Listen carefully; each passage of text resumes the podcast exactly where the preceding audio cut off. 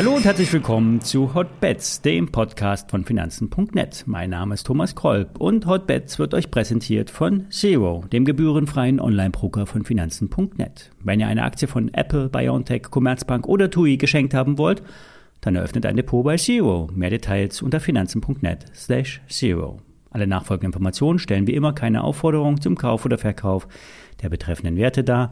Bei den besprochenen Wertpapieren handelt es sich um sehr volatile Anlagemöglichkeiten mit hohem Risiko. Dies ist keine Anlageberatung und ihr handelt auf eigenes Risiko. Ja, täglich grüßt das Murmeltier. Der Markt schaukelt hin und her. Eigentlich wollten die amerikanischen Indizes nach oben ausbrechen, doch geschafft haben sie das bisher nicht. Vor allem die Umsätze ziehen noch nicht an. Im DAX ist die SAP-Aktie auffallend stark. Jetzt darf man sich hier nicht zu früh freuen. Auf jede Erholung hat bisher immer ein weiteres Tief gefolgt. Doch auf das letzte Tief bei rund 86 Euro folgte bisher kein weiteres mehr. Heute erholt sich SAP stark, springt über die alten Zwischenhochs und zeigt starke grüne Kerzen. Die Gründe für den Anstieg konnten, könnten beim niedrigen Kurs liegen. Der spiegelt nämlich das operative Geschäft wider und die Enttäuschung der Börse. Vor allem die Enttäuschung bei der Profitabilität. Und das ähnlich gelagerte Unternehmen Salesforce aus den USA schaffte nämlich zuletzt die Wende, überzeugte die Märkte und konnte stark im Aktienkurs anziehen. Hier war es vor allen Dingen die Marge, die überzeugte, gepaart mit organischem Wachstum, sprich viel Nachfrage auf Kundenseite. Nun berichtet heute das Manager-Magazin, dass bei SAP die Stimmung kippt. Der Druck auf den Vorstand scheint zuzunehmen. Möglicherweise wird der Druck so groß, dass Reformen nun endlich angefasst werden oder es zu einem Personalwechsel beim wichtigsten europäischen Tech-Konzern kommen könnte.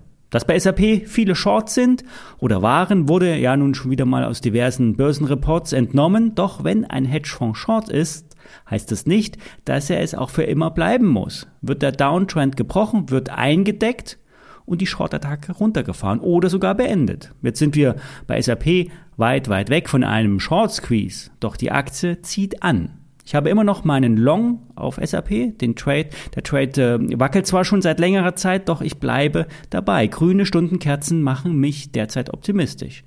Der Schein, den ich euch äh, nochmal in die Shownotes stelle, hat einen Hebel von fast sieben. Das ist sehr hoch.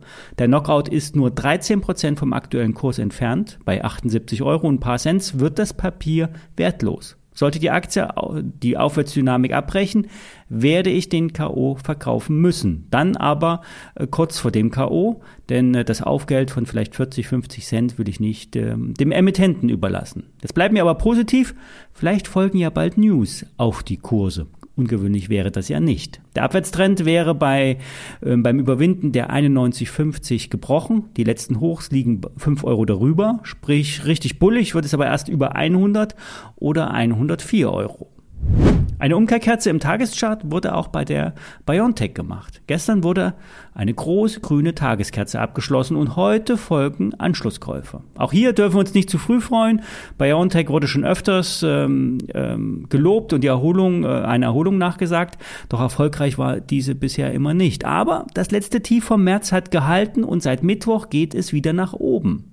Die Experten aus der fundamentalen Ecke sind eh Feuer und Flamme für BioNTech. So postet Gerion Kruse von Börsengeflüster, dass beim aktuellen Kurs 20 Prozent mit Cash hinterlegt sind. Die Bewertungskennzahlen sind beeindruckend. EK-Quote 75%, Prozent, KGV 5, Market Cap um die 30 Milliarden Euro bei vielleicht 18 Milliarden Euro Umsatz. Und trotzdem notiert der Wert zur Wochenmitte beim 52-Wochentief, vielleicht zu tief. Inhaltlich haben wir ja schon oft über BioNTech gesprochen.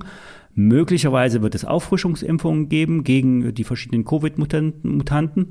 Äh, die Produktion läuft weiterhin auf Anschlag und der Absatz ist auch durch vertraglich festgezurrte Bestellungen von den Regierungen gesichert. Zudem die Chance auf einen Blockbuster aus dem Krebsbereich, die sind real. Und Tuberkulose und Gürtelrose-Erreger sind auch weitere Targets. Weiterhin wird die Struktur bei BioNTech aufgebaut. BioNTech will eigenständig bleiben. Vielleicht gab es auch ein paar Werbungsversuche aus der Pharmabranche. Doch BioNTech investiert in den eigenen Vertrieb. Ein Schlüssel ist das nämlich für den Erfolg beim Absatz der Medikamente. Bisher hat das ja größtenteils Pfizer gemacht beim Covid-Impfstoff. Die Gründer von BioNTech sind zwar vornehmlich Wissenschaftler, doch sie haben beim früheren Startups durchaus Realitätssinn gehabt und haben, wenn es um die langfristige Perspektive geht, immer verkauft. Die Hoffnung ist also nun groß, dass aus den laufenden fünf Studien der Phase 2 bald etwas herauskommt, das Umsatzfantasien wecken könnte. Denn bisher gibt es nur die Einnahmen aus dem Covid-Impfstoff, dafür aber reichlich. Die Analysten rechnen aber mit stark fallenden Umsätzen bereits im nächsten Jahr. Deshalb auch die günstige Bewertung.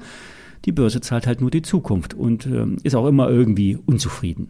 Im Chartbild äh, ist, das, ist der Kurs äh, von 116 Euro, das war die letzte Bastion nach unten, dieser muss halten. Nach oben muss es grob über 150 Euro gehen und die nächsten Ziele sind dann 170 und vielleicht sogar 200 Euro. Ich bin selbst investiert, das nur zur Info. Das war's für diese Woche. Ich wünsche euch sonnige Tage und wir hören uns Montag wieder. Bis dahin.